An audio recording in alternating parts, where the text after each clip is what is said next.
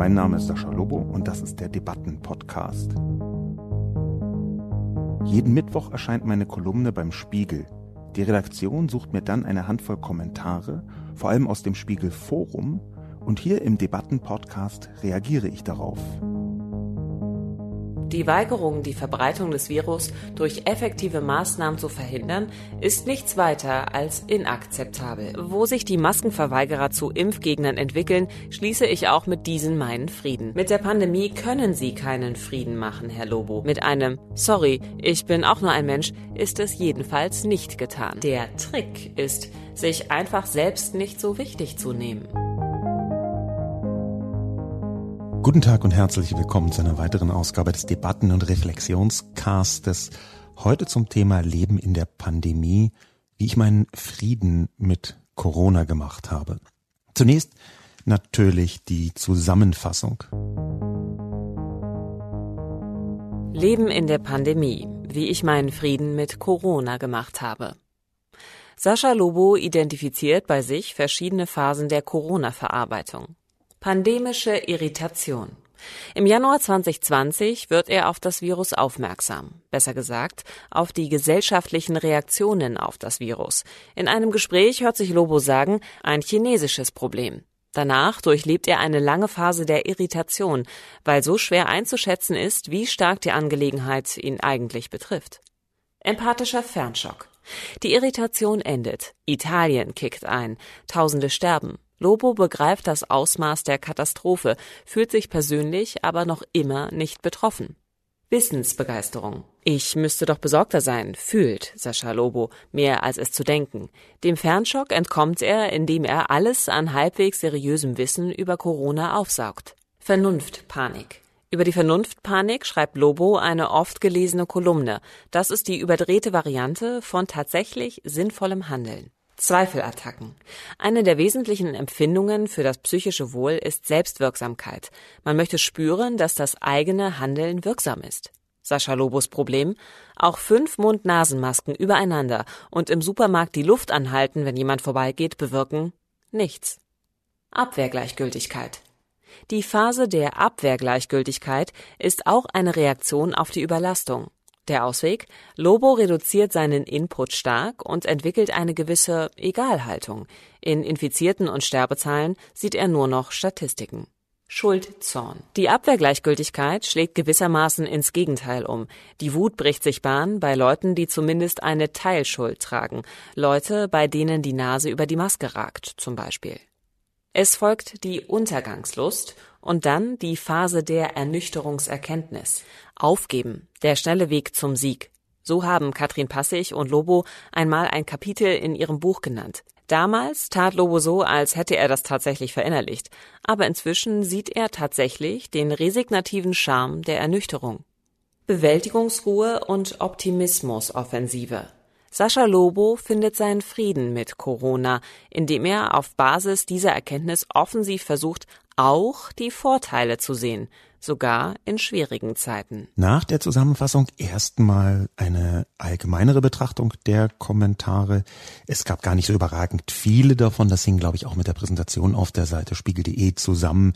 Dort war meine Kolumne, weil so wahnsinnig viel passiert ist am Mittwoch, nicht überragend lange weit oben, sondern schlitterte im Slalom so weit runter und wurde dann auch am nächsten Tag recht schnell abgelöst aus dem sogenannten Kolumnenkasten, wo er nochmal so ein bisschen Grip bekommen kann.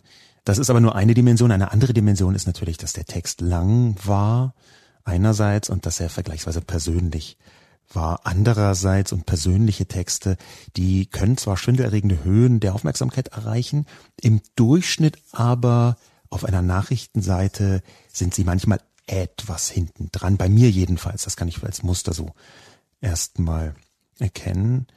Natürlich hängt das immer von vielen Faktoren ab, aber ich möchte die geringere Aufmerksamkeit, das geringere Kommentarvolumen auch einfach für mich mal in die Schublade Besinnungstext äh, bisschen boshaft formuliert, aber dann doch reinstecken.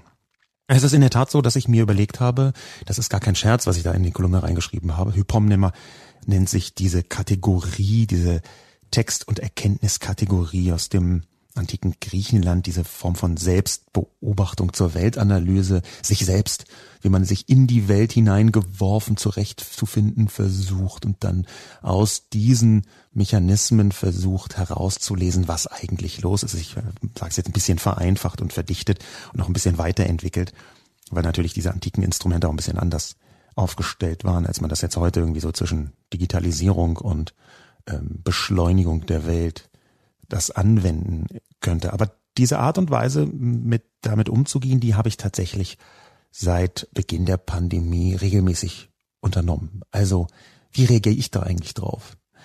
Das ist eine grundsätzliche Herangehensweise, sich zu beobachten, sich selbst auch so ein bisschen als eine Form von sozialem Experiment zu begreifen und dann irgendwie so zwei, drei Meter mit dem Geist über sich zu schweben, Augen zu schließen und dann zu gucken, aha, Jetzt habe ich also ein kleines bisschen Ängstlichkeit verspürt in diesem Moment, als die Person an mir vorbeiging, eine Maske falsch auf hatte und husten musste. Warum genau habe ich diese Angst?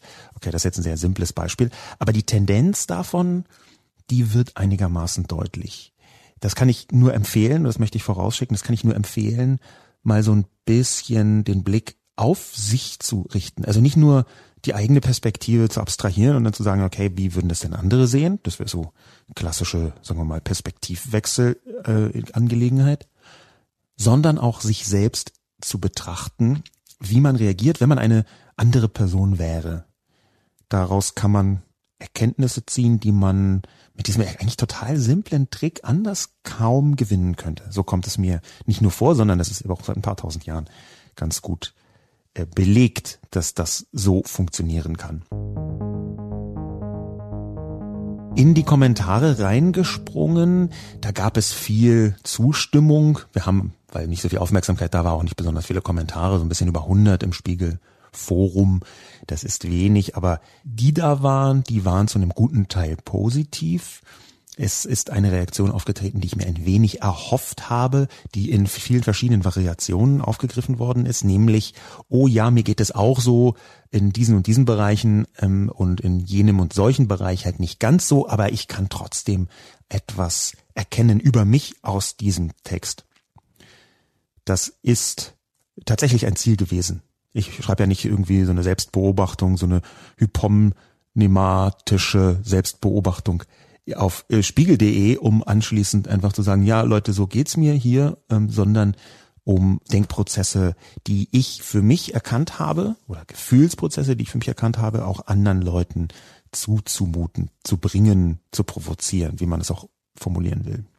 Der erste Kommentar, wie gesagt, der stammt von Lilith die Hexe. Mit der Pandemie können Sie keinen Frieden machen, Herr Lobo. Sie ist einfach eine Tatsache. Im Weiteren verdient die Reaktion der Regierung gegenüber der Pandemie keine friedliche Gelassenheit, sondern Wut. Hier besteht ein, ich möchte nicht von Missverständnis sprechen, weil Missverständnis A wertend ist gegenüber der Person und B, weil Missverständnis aus meiner Sicht gleichzeitig bedeuten kann, dass ich recht habe und Lilith nicht. Aber was sich hier deutlich unterscheidet, so kann er uns besser formulieren, ist unsere Auffassung, von Frieden machen. Denn ich würde sagen, dass man natürlich mit Tatsachen, die einen nerven, Frieden machen kann oder halt nicht. Angenommen, man merkt, okay, vor meiner Tür ist eine Straße ausgebaut worden und eben noch war es ein ruhiges kleines Fleckchen, an dem ich gewohnt habe und jetzt schon ist das eine ziemlich laute Durchgangsstraße, die echt richtig nervt, dann ist das eine Tatsache und damit kann ich entweder Frieden machen oder nicht. Das heißt, dieser Widerspruch, den Lilith hier aufgezeigt hat, man kann keinen Frieden damit machen, weil es eine Tatsache ist, den würde ich so erstmal nicht stehen lassen wollen. Was ich aber natürlich stehen lassen kann, beziehungsweise was Lilith wahrscheinlich sogar so meint, ist, dass es Frieden machen erstmal eine sehr persönliche Angelegenheit ist und die kann ich halt nicht einem gesellschaftlichen Phänomen überstülpen. Und da hat Lilith natürlich auf ihre Weise recht, wenn sie Frieden machen anders definiert. Ich habe extra geschrieben, meinen Frieden, wie ich meinen Frieden mit Corona gemacht habe, weil natürlich die Aufregung, die Belastung, die so eine Pandemie bedeutet, das kann, glaube ich, jeder nachvollziehen, dass eine solche Belastung die muss bewältigt werden, auch dann, wenn sich diese Pandemie noch lange hinziehen sollte oder wenn diese Pandemie noch weiter eskaliert. Es nützt ja nichts, wenn man irgendwie jetzt zwei Jahre Pandemie die ganze Zeit irgendwie so im Keuchatem um den Block rennt, weil man so wahnsinnig aufgeregt ist und währenddessen Merkel-Konferenzen auf neunfacher Geschwindigkeit hört oder so. Das heißt, Frieden machen ist für mich sehr persönlich und für Lilith gesellschaftlich. Das zeigt, also erstmal, das ist jetzt eine sehr sprachlich orientierte Kritik, aber das ist deswegen vielleicht interessant, weil diese Unterschiedlichkeit der Bewertung jetzt nicht nur sprachlich ist im nächsten Satz, sondern eben auch politisch. Da erwächst bei Lilith der Hexe aus der sprachlichen Betrachtung, wie gesagt, ich persönlich Frieden machen, sie gesellschaftlich Frieden machen, erwächst eine politische Differenz, eine politische Haltungsdifferenz zwischen meiner Position und Liliths Position. Die ist nicht so riesig groß, aber die ist auf jeden Fall spürbar. Denn Lilith sagt, wir sollten gegenüber der Regierung wütend sein. Nicht friedliche Gelassenheit, sondern wütend sein. Hier würde ich interessanterweise halb widersprechen auf eine etwas überraschende Art. Denn ich habe zwar in meiner Kolumne geschrieben, dass ich mit Corona Frieden gemacht habe. Ich möchte hier aber hervorheben, dass es präzise gelesen werden sollte, weil das nicht heißt, dass ich mich nicht irgendwann demnächst mal aufrege über irgendwelche Quatschmaßnahmen oder irgendwelche unverhältnismäßigen oder schwierigen oder kantigen Gesetze. Das ist etwas Unterschiedliches. Mit der Corona-Pandemie seinen Frieden machen, das ist für mich eine persönliche Angelegenheit. Wut ist in diesem Fall gegenüber der Regierung vielleicht bei manchen Leuten persönlich häufig auch eine Empfindung, die aus der persönlichen Betroffenheit herausgeht. Die ist aber erstmal eine politische und damit sehr große und gesellschaftliche Formation der Gefühle. Und da würde ich sagen, natürlich kann ich mit Corona selbst meinen Frieden machen und übernächste Woche wüst Merkel beschimpfen, was sie hier wieder für einen Quatsch macht. Ich ist, das ist aus meiner Sicht nicht zwingend widersprüchlich. Aus Lilith der Hexes Sicht offenbar eher schon. Und jetzt ist interessant, weil der Kommentar noch etwas weiter geht. Jetzt ist interessant, warum Lilith die Hexe überhaupt wütend sein möchte. Da schreibt sie nämlich, die Weigerung, die Verbreitung des Virus durch effektive Maßnahmen zu verhindern, ist nichts weiter als inakzeptabel. Das heißt, Lilith die Hexe ist nicht aus dem Grund wütend, warum diese ganzen Verschwörungspeople auf die Straße gehen, die sagen, es gibt das doch gar nicht, sondern Lilith die Hexe ist wütend, ganz offensichtlich. Sie beschreibt zwar nicht sich, aber ich denke, das kann man auf sie als Person verlängern. Lilith die Hexe ist wütend, weil sie nicht sieht, dass die Regierung ausreichend effiziente Maßnahmen, effektive Maßnahmen für beziehungsweise gegen das Virus in Gang gesetzt hat. Und sie findet das völlig inakzeptabel. Hier können wir den Blick sofort aufweiten und sagen, Lilith die Hexe hat hier einen Punkt. Denn Deutschland war in der ersten Welle so ein bisschen, auch politisch übrigens hat man das gespürt, selbst besoffen von der fantastischen Wirksamkeit der deutschen Maßnahmen. Da konnte man sehen, wie gut das deutsche Gesundheitssystem und die deutschen Gesundheitsämter mit ihrer Dezentralität und ihren Fachleuten noch bis in die letzten Ecken eines jeden Bundeslandes es geschafft haben, die Pandemie in Schach zu halten. Nicht nur was die Ansteckung angeht, sondern und zum Beispiel auch was die Todesfälle angeht. Da war man selbst besoffen über den deutschen Erfolg und hat ob dieser Selbstbesoffenheit versäumt, sich anzuschauen, dass andere sehr viel effektiver waren.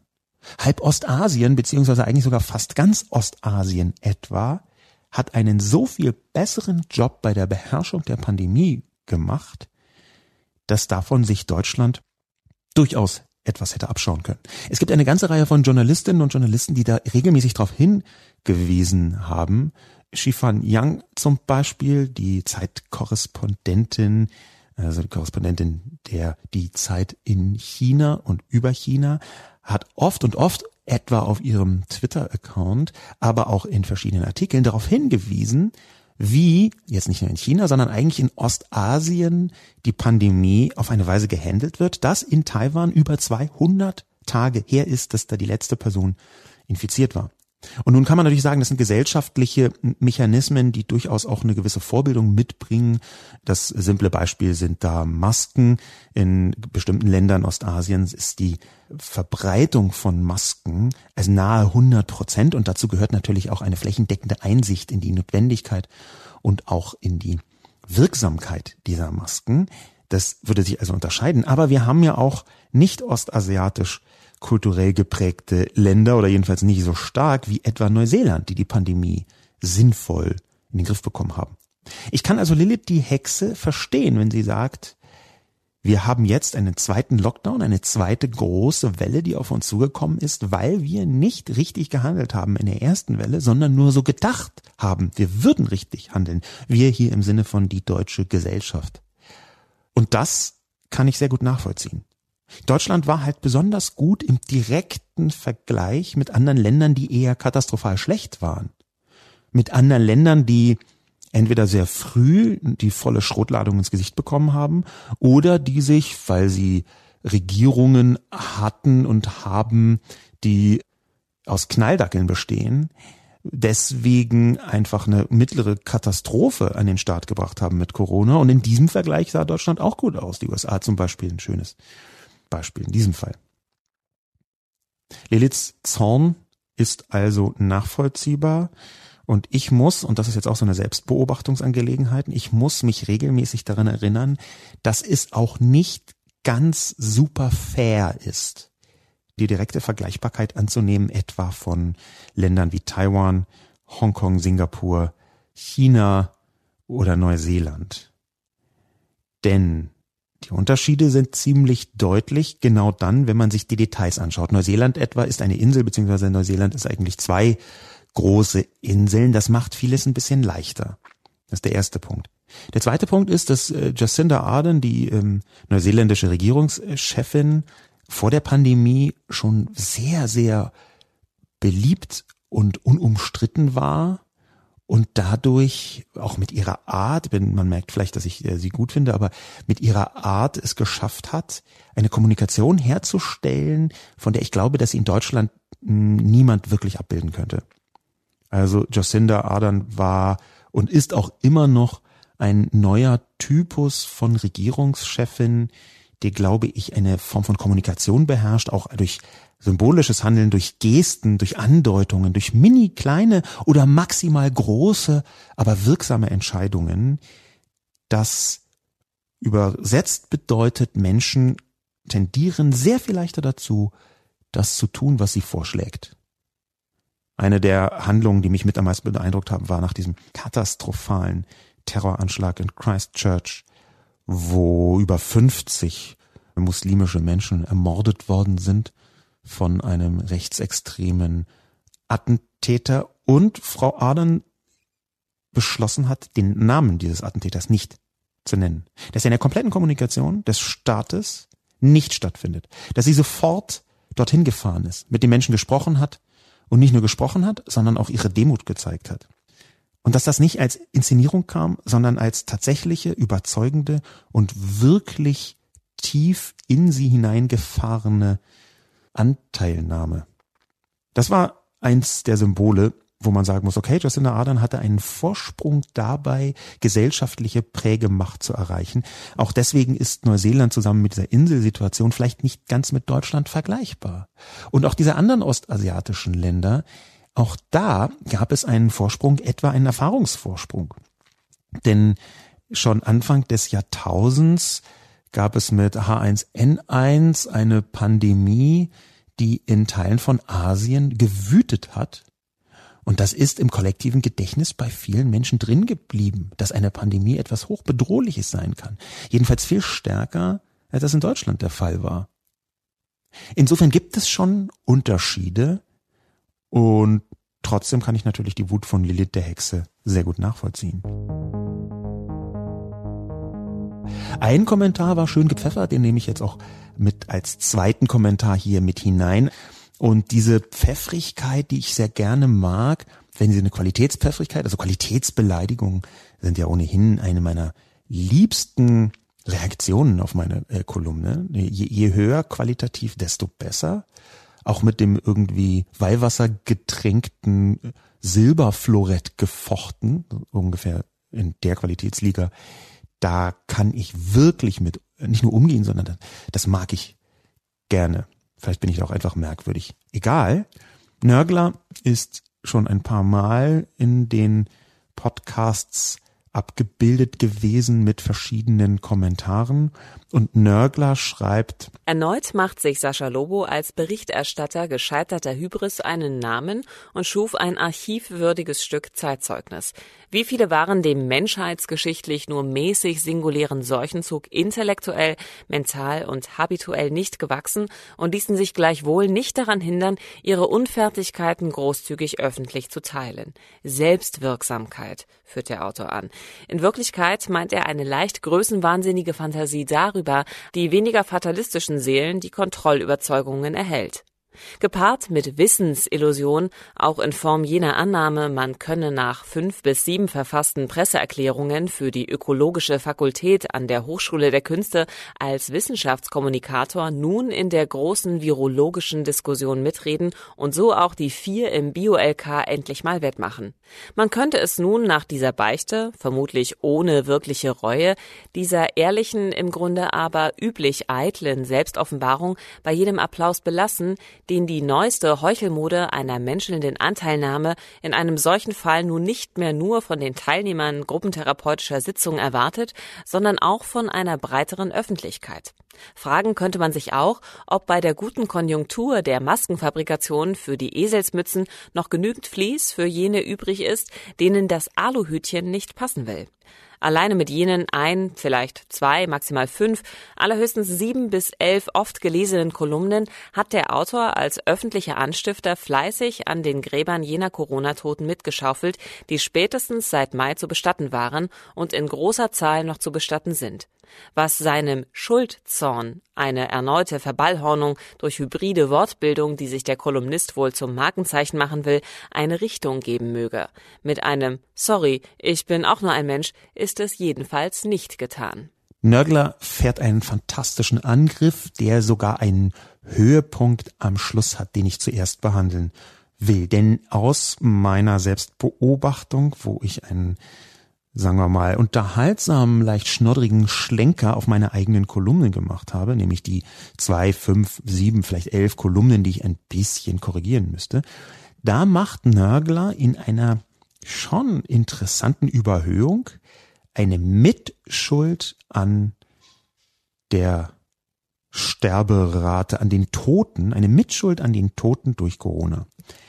Und das ist ungefähr neun Nummern zu groß und das lehne ich deswegen natürlich komplett ab. Also der Teil des Kommentars ist äh, massiver Unfug, vor allem weil ich ja noch nicht mal geschrieben habe, was genau hätte im Nachhinein korrigiert werden müssen. Es ist übrigens so, dass es sich um eine Übertreibung handelt und diese Übertreibung bedeutet, ich habe vielleicht zwei Kolumnen, wo ich sagen würde, na ja, die könnte man leicht korrigieren. Die allermeisten Kolumnen kann man, die ich über Corona geschrieben habe, kann man so stehen lassen. Da kann man sagen, okay, es hat sich weiterentwickelt, war vielleicht nicht besonders clever, das zu diesem Zeitpunkt zu machen.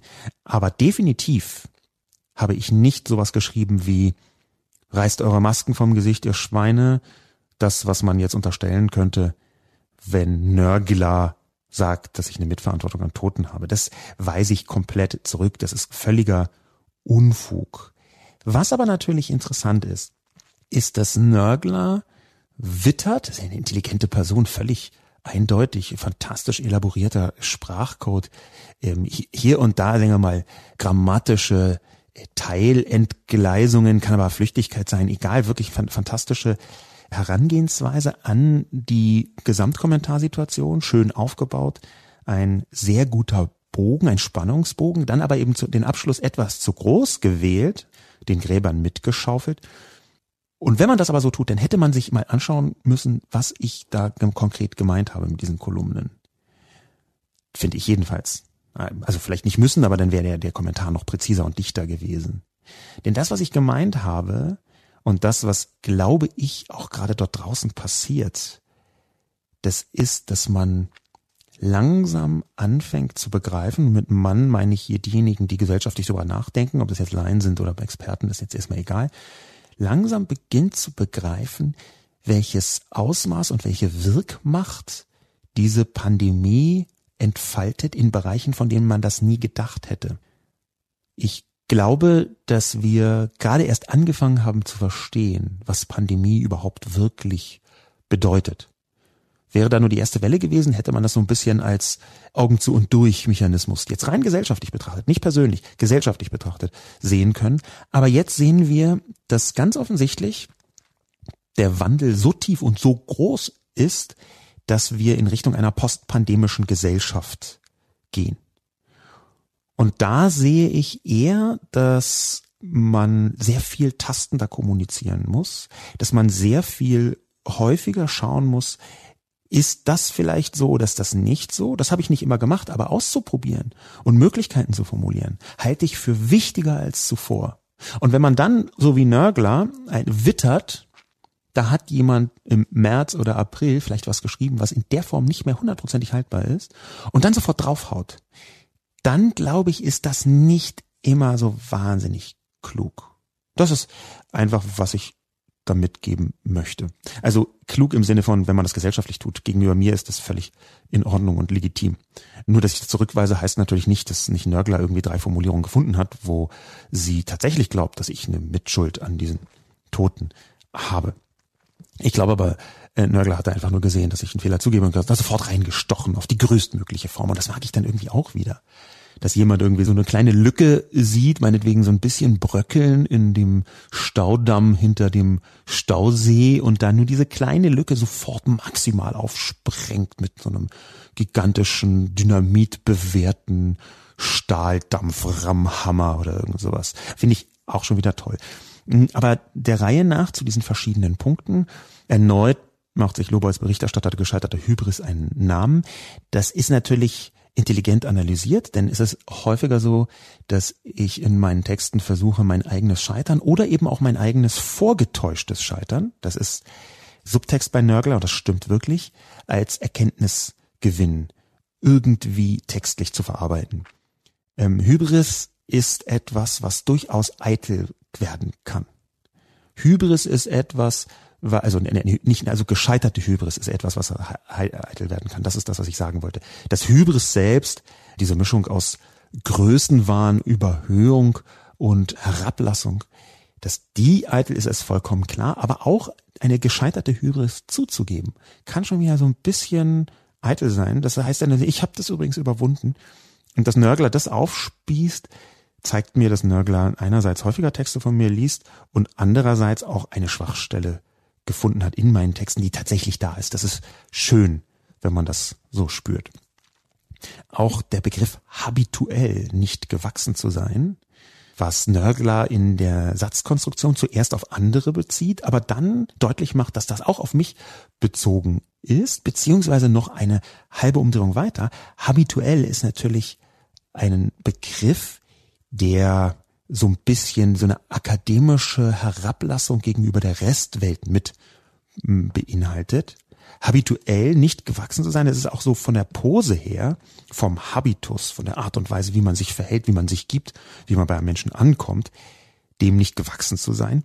Und das ist natürlich ziemlich schön mit äh, vorher erwähntem Florett so reingefochten, weil dadurch in Frage gestellt wird, ob meine Position in meinem Text überhaupt echt ist oder nur eine gottverdammte Kolumnenpose. Das steht da drin. Aber es steht halt nicht offen und klar und eindeutig drin, dann wäre es irgendwie so eine relativ plumpe Attacke, sondern es steht so im Subtext auf eine sehr feine Art und Weise.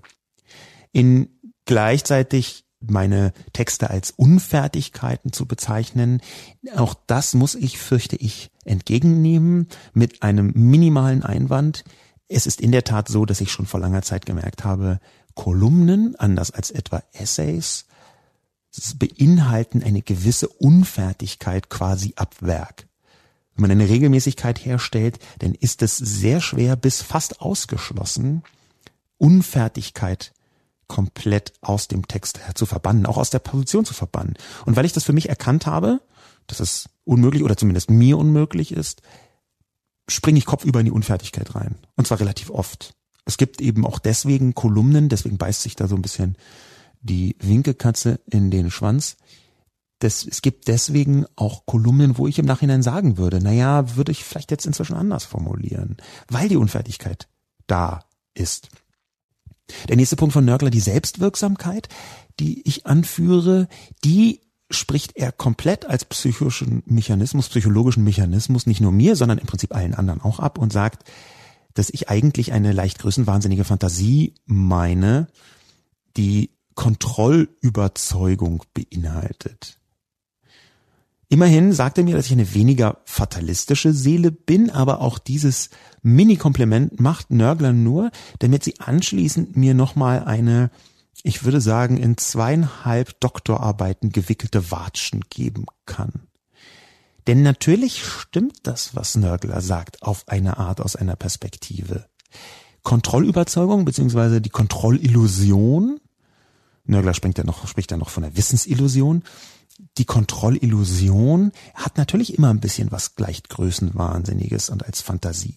Und trotzdem gibt es Selbstwirksamkeit als psychologische Kategorie auch außerhalb von Größenwahn. Selbstwirksamkeit ist, habe ich überhaupt eine Wirkung? Und das ist jetzt aber nicht auf mich bezogen in meiner Kolumne, dass meine Kolumne selbst eine Wirkung hätte. Dann wäre es tatsächlich größenwahnsinnig, obwohl das schon auch nachweisbar geschehen sein mag. Aber das kann man halt nicht ab Werk annehmen, dass das so ist. Selbstwirksamkeit ist hier als psychologische Kategorie zu betrachten. Es gibt die sogenannte Selbstwirksamkeitserwartung, so heißt das.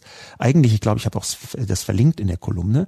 Und das ist tatsächlich eine psychologisch auch relativ gut nachweisbare Kategorie von Empfindung, von Interpretation der eigenen Umwelt und der Erfahrung, die wichtig ist dafür, psychisch und seelisch gesund zu sein. Das habe ich mir nicht ausgedacht, sondern es ist tatsächlich so. Insofern kann dieses Gepiekse, glaube ich, hier so ein bisschen daneben gegangen sein. Macht aber nichts. Das nächste ist umso schöner. Die Hochschule der Künste, ich habe an der Hochschule der Künste studiert, bevor sie irgendwann in der Universität der Künste umbenannt wurde, während ich dort war. Und da piekst Nörgler die Wissenschaftskommunikation auf, wo ich jetzt bei der großen virologischen Diskussion mitrede. Nur da ist auch das wieder wunderbar, ja. Also das ist, Nörgler hat hier ein Prinzip rausgefunden, tatsächliche Schwachstellen in meinem Text zu sehen und aufzuspießen und aber dann auch egal sein zu lassen, ob das inhaltlich so stimmt.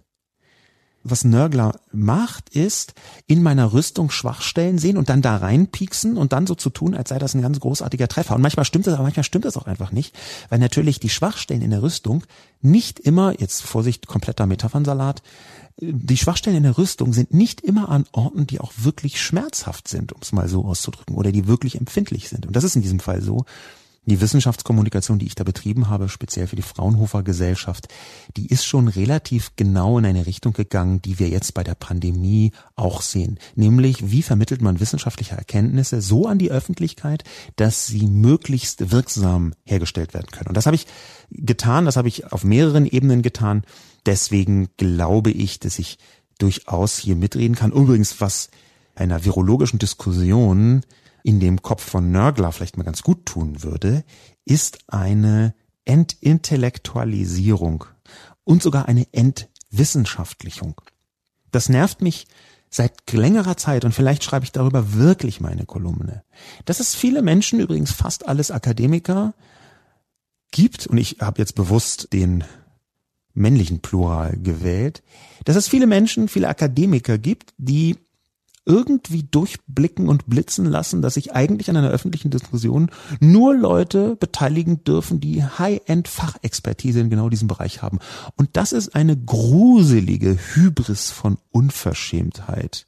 Auch ein Nicht-Begreifen der Funktion von Öffentlichkeit. Erst recht im 21. Jahrhundert, wo jeder an Diskussionen teilnehmen kann.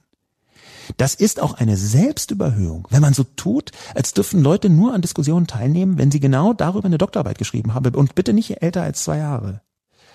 Was für eine Herablassung gegenüber dem Instrument Debatte ist das denn, Nörgler? Nee, so nicht. Man kann natürlich an der großen Diskussion teilnehmen, auch als kompletter Laie, als komplette Laien. Und ich glaube, das ist sogar wichtig. Ich glaube, diese Position, die muss man natürlich auch mit Bedacht formulieren. Aber diese Position, diese Obrigkeitshörigkeit, die da drin ist, wenn man glaubt, nur Menschen mit quasi unbegrenztem Fachwissen zum Topos, der gerade diskutiert wird, dürfen überhaupt sich öffentlich zu Wort melden. Wenn man das wirklich glaubt, dann glaubt man auch an eine übergeordnete Instanz, die festlegt, wer ist jetzt ausreichend gebildet und wer nicht. Das ist eine Form von Debattenobrigkeitshörigkeit, die Nörgler hier vor sich herträgt, die ein wenig diesen an sich brillanten Kommentar eintrübt, liebe Nörgler. Der nächste Punkt wiederum ist dann tatsächlich nicht nur eine Schwachstelle in der Rüstung, sondern auch eine Schwachstelle unter der Rüstung, die etwas schmerzt, weil Nörgler mir unterstellt, man könnte es nach der Beichte vermutlich ohne wirkliche Reue dieser ehrlichen, aber im Grunde üblich eitlen Selbst Offenbarung bei jedem Applaus belassen. Das sind gleich zwei Wirkungstreffer. Denn natürlich ist, wenn man das als Beicht betrachtet, nur wenig Reue mit dabei in meinem Text. Nur betrachte ich es halt nicht als Beichte. Ich sehe aber, dass man es als Beichte betrachten kann.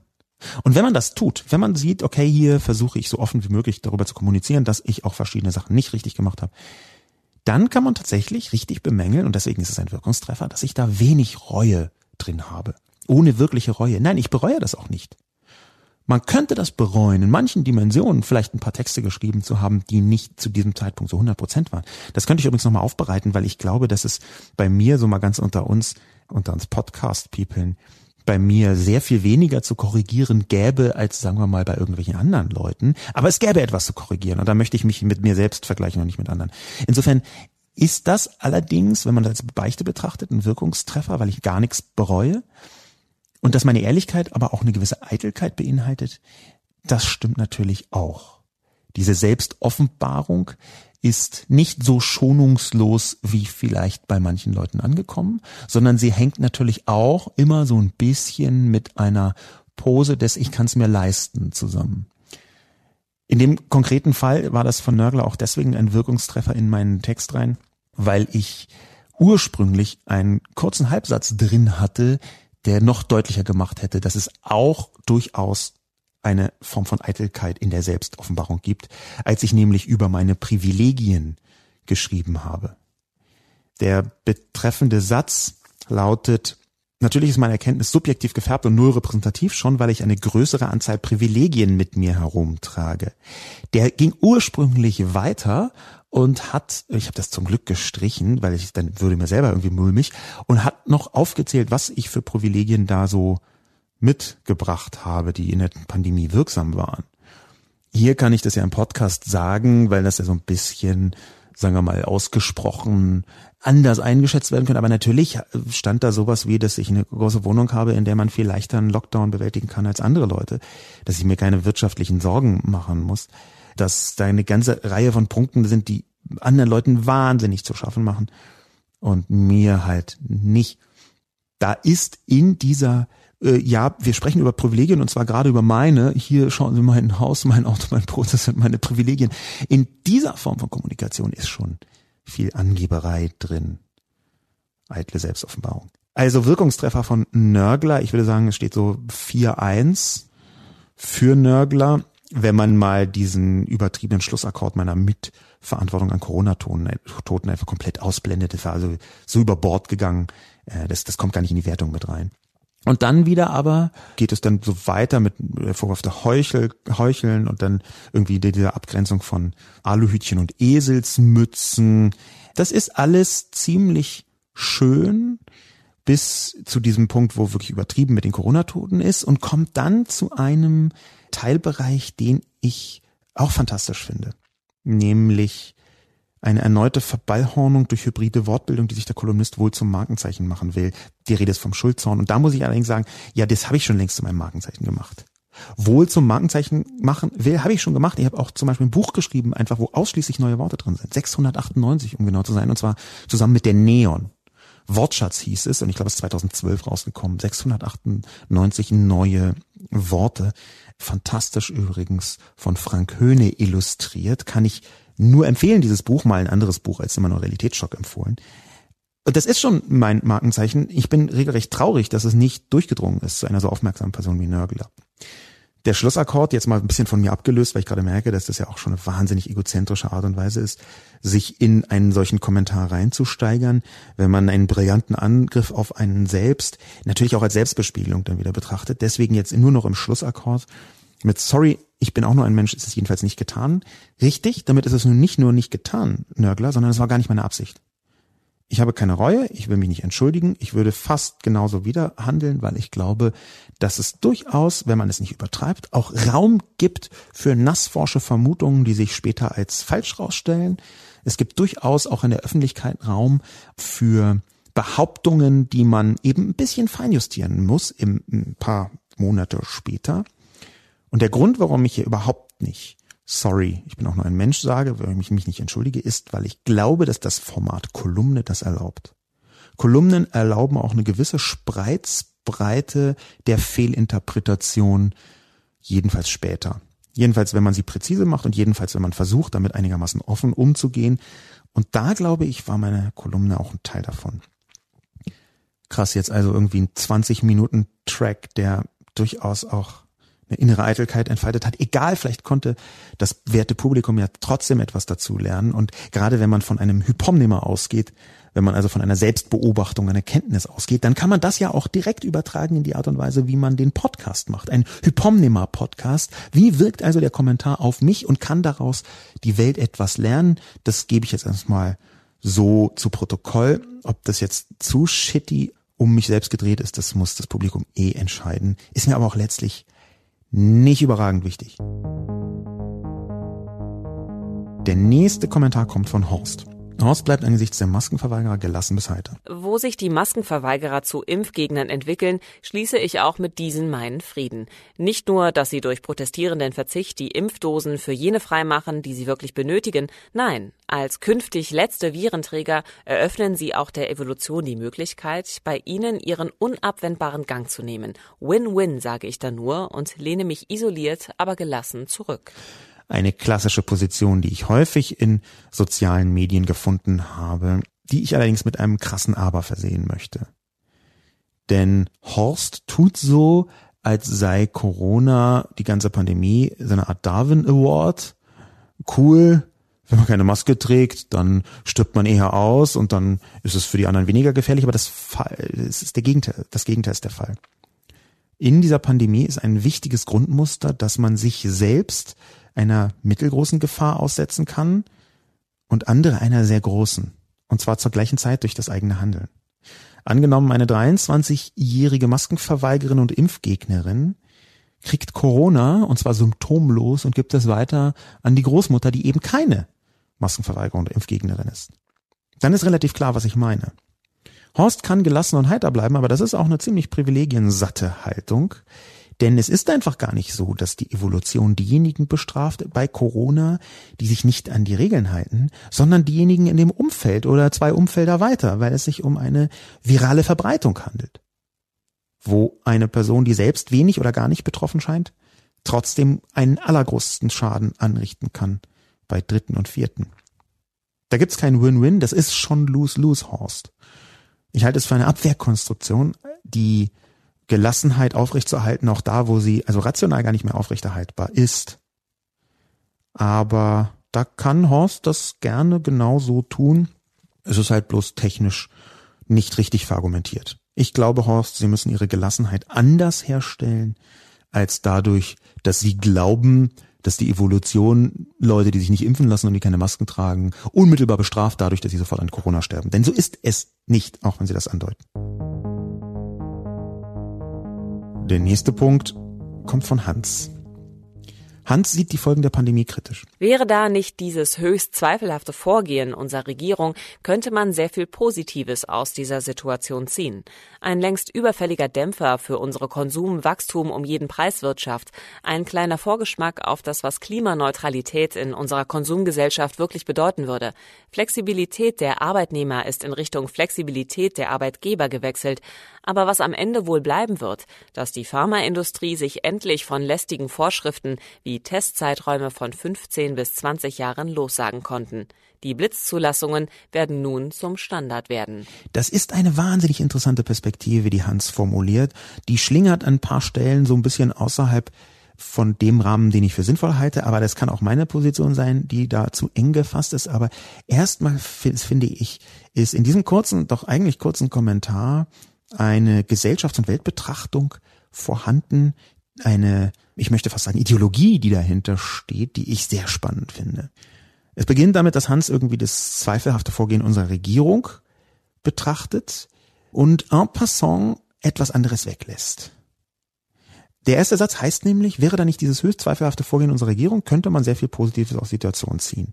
Ich hätte erwartet, dass man, wenn man sehr viel Positives aus der Situation ziehen wollen würde, auch immer einschränkend sagt, dass einfach Millionen Menschen gestorben sind, über eine Million Menschen inzwischen gestorben sind und viele Millionen Menschen Spätschäden davon getragen haben und dass das etwas ist, was man einschränkend erwähnen sollte, wenn man erstmal versucht, das Positive zu sehen.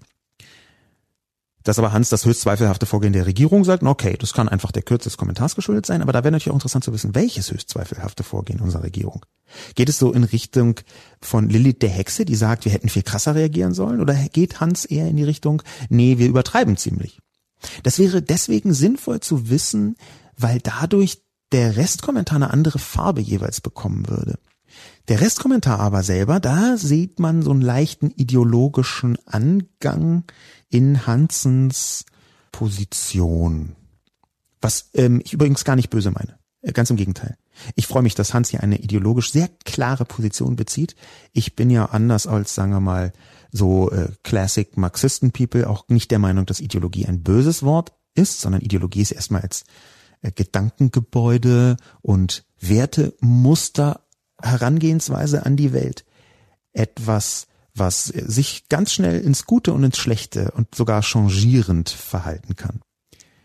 Hans ideologischer Angang aber ist, dass er ganz offensichtlich sieht, okay, ein überfälliger Dämpfer für unser Konsumwachstum um jeden Preis Wirtschaft. Das heißt, wahrscheinlich ist Hans jemand, das lese ich da so raus, der das Wachstumsparadigma des Kapitalismus endlich besiegen möchte.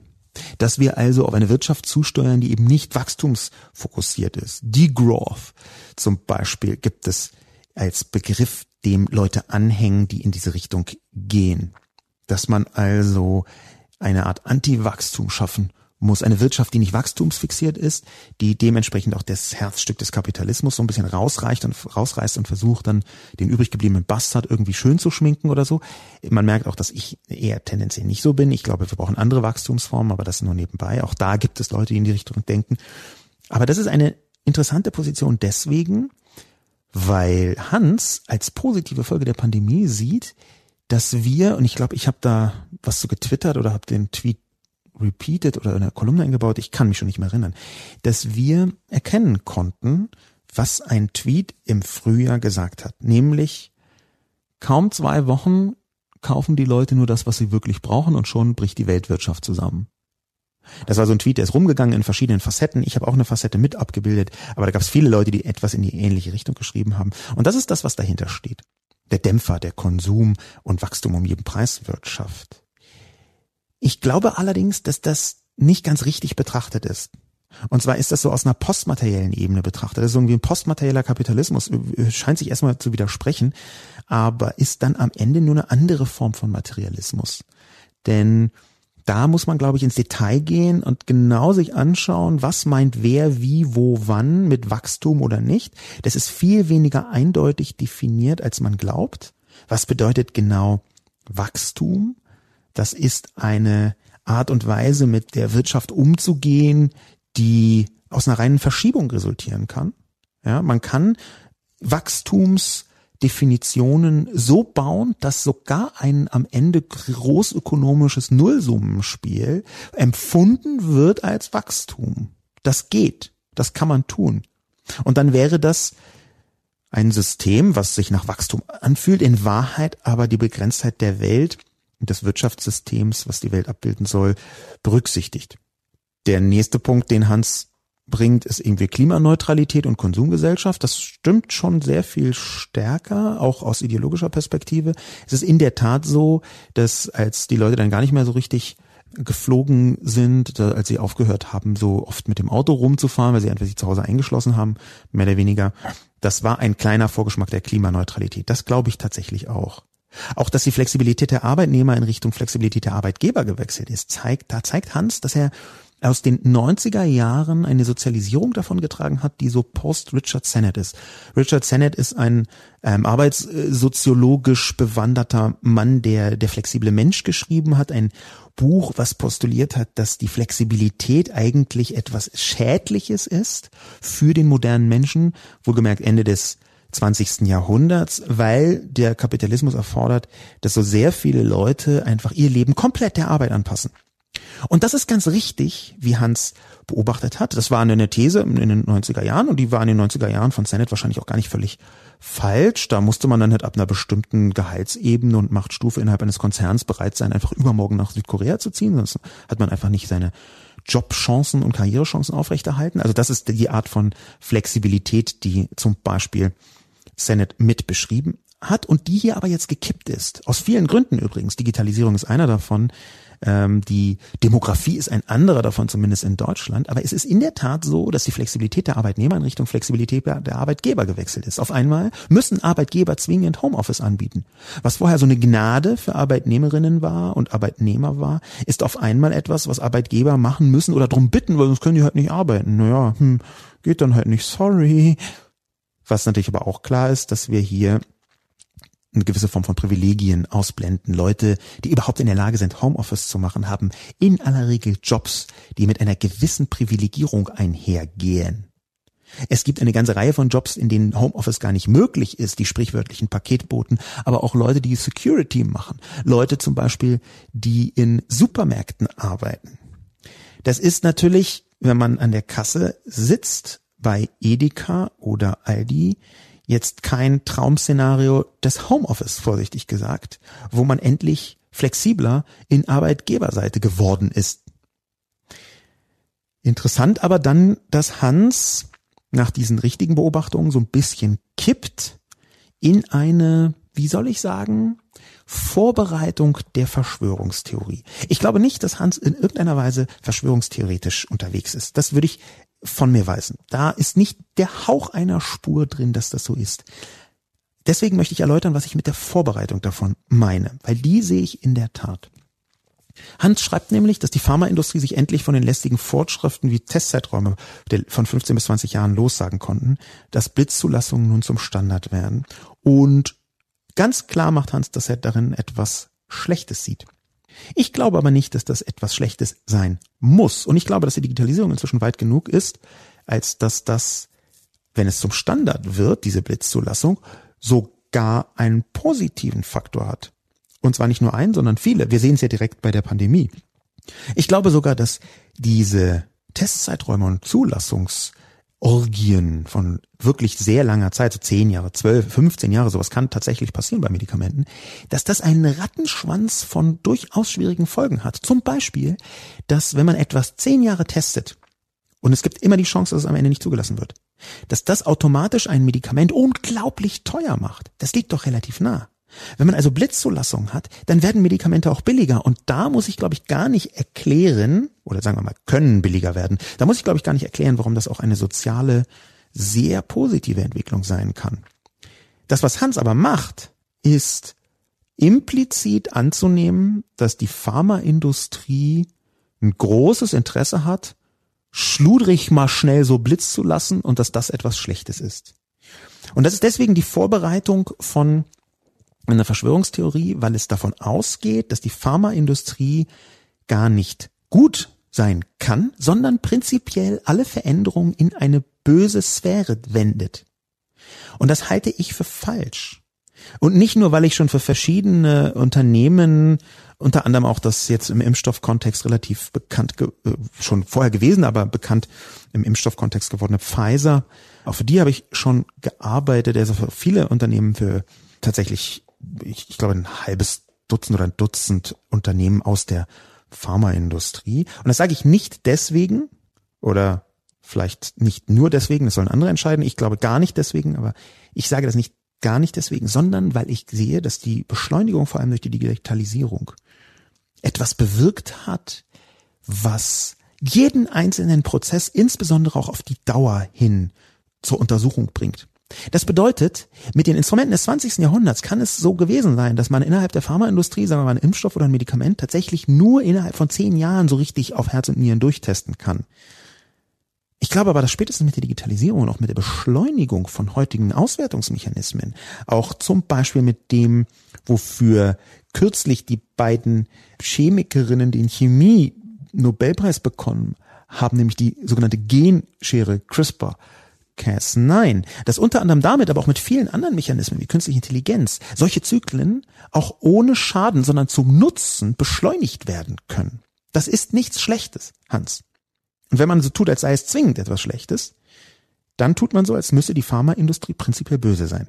Und das möchte ich nicht so stehen lassen. Ich bin wahnsinnig froh, dass es Medikamente gibt, die die Pharmaindustrie hergestellt hat. Und das sage ich als jemand, der selbst Medikamente nehmen muss. Ich möchte hier gar nicht ins Detail gehen, aber ich wäre ganz schön im Arsch ohne bestimmte Wirksubstanzen, die auch jetzt nicht vor überragend langer Zeit überhaupt erst erfunden worden sind. Von Leuten, die bisher 15 Jahre getestet haben und in Zukunft vielleicht früher einsteigen können mit wirksamen Medikamenten, weil sie nur noch drei Jahre testen müssen und Blitzzulassung bekommen.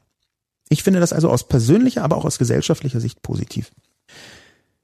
Hans also, danke für diesen Kommentar, der, der tief blicken lässt, was die eigene Position angeht. Hans also hat da aber etwas mitschwingen lassen, was ich so nicht stehen lassen möchte. Aber trotzdem sehe ich, dass es eine relativ klassische, ich würde sagen, für einen bestimmten Flügel der Grünen sehr klassische Position ist. Auch mit dieser Vorbereitung von böse Pharmaindustrie und wir müssen endlich Degrowth machen und so. Da, da gibt es einen, einen Flügel der Grünen, der genau in diese Richtung geht, dem ich jetzt erkennbar auch tendenziell nicht angehöre. Abschließend möchte ich mit dem letzten Kommentar von Reverend. Der Trick ist, sich einfach selbst nicht so wichtig zu nehmen. Milliarden von Menschen leben Tag für Tag ein schlechteres Leben, auch schon vor Corona. Ja, Reverend, was soll ich nun mit diesem Kommentar machen? Ich habe ja einen Trick beschrieben, der ganz anders funktioniert. Sich selbst nicht so wichtig nehmen, das hört sich immer so charmant an. Das hört sich immer so an, als wäre da jemand, der mit seiner Bescheidenheit die chinesische Mauer neu bauen kann. Weil er halt so bescheiden ist, dass es schon irgendwie steinerne Briketts hagelt. Meine Metaphern sind mir komplett verunglückt, aber ich nehme das einfach in Kauf. Wenn man aber sagt, der Trick ist, sich selbst nicht so wichtig zu nehmen, denn ist das eigentlich schon ein Widerspruch in sich, dass man solche Empfehlungen gibt, dass man vorne steht, der Person heißt ja auch noch Reverend, dass man vorne steht und sagt, guten Tag, der Trick ist, sich nicht so wichtig zu nehmen. Es ist übrigens ein Trick, den ich selbst anwende, weil das schwingt ja immer mit.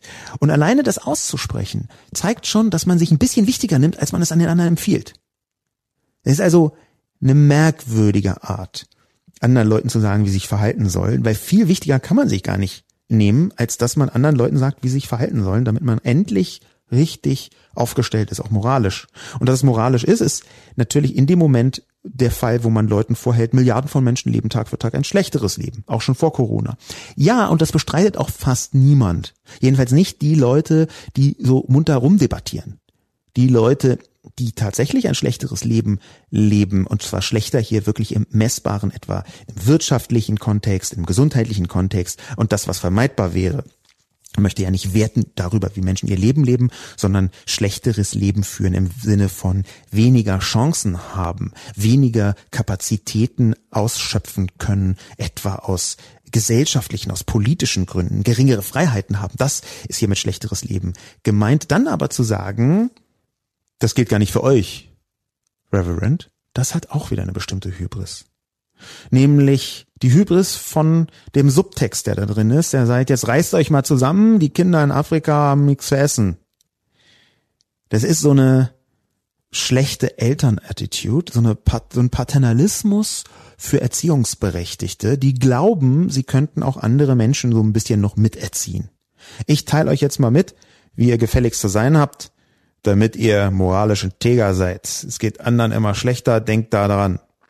Halte ich für eine widerliche Position. Und widerlich hier wirklich, weil man sich zu einer Selbstüberhöhung und Selbsterhebung hinreißen lässt anderen Menschen gegenüber, über die man nichts weiß. mh, Reverend, gruselig. So nicht.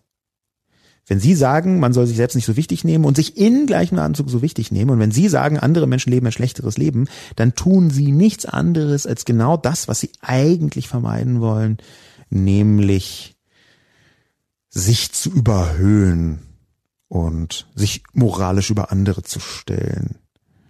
Ich glaube, faktisch leben sie ein gar nicht so geiles Leben, sondern schon auch ein schlechteres Leben, weil man mit einer solchen Haltung aus meiner Sicht sogar in einer Vierzimmer Altbauwohnung irgendwann nach unten kippt. Hoffe ich jedenfalls. Vielleicht kann es sein, dass es so, so ein bisschen Karma kicks in funktioniert. Mein Name ist Sascha Lobo. Und mit dieser vorgetäuschten Nachdenklichkeit ganz zum Schluss gegenüber Reverend bedanke ich mich fürs Zuhören. Bis zum nächsten Mal.